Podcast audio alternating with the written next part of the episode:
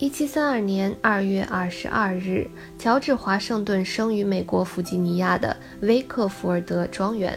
他是一位富有的种植园主之子。父亲奥古斯丁·华盛顿于他十一岁时去世，给乔治·华盛顿等七个孩子和妻子玛丽·鲍尔·华盛顿留下了一笔遗产。幼年的华盛顿接受了相当于小学程度的教育，他未能学习古典课程。在母亲的严格管教下，他掌握了土地的测量、牲畜的饲养等技术，学会用自己的技能去挣钱。1751年，19岁的他进行了一生中唯一的一次出国旅行，不幸感染了天花，却也由此获得了对天花的免疫力。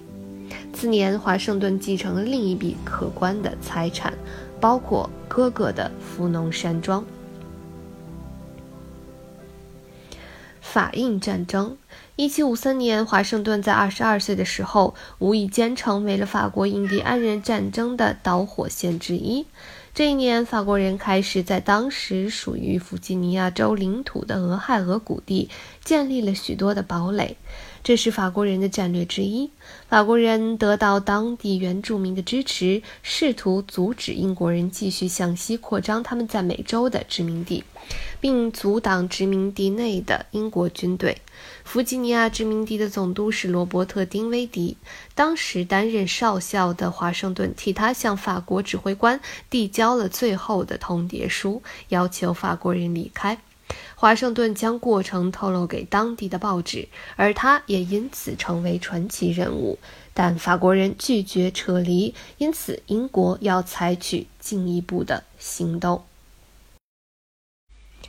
一七五四年，刚升迁中校的华盛顿受丁威迪派遣，率领弗吉尼亚第一军团前往俄亥俄谷地攻击法国人。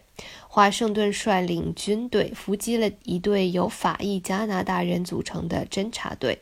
在短暂的战斗后，华盛顿的印第安人盟友杀害了法国指挥官。接着，华盛顿在那里建立了一座名为 Fort Necessity 的堡垒。但在数量更多的法军和其他印第安人部队的进攻下，这座堡垒很快。便被攻陷，他也被迫投降。投降时，华盛顿签了一份承认他刺杀了法军指挥官的文书。因为这份文书用法文写成，华盛顿根本看不懂。而这份文书导致了国际间的事变，成为法国印第安人战争的起因之一。这场战争也是七年战争的一部分。华盛顿稍后被法国人假释，在同意一年之内不返回俄亥俄谷地后被释放。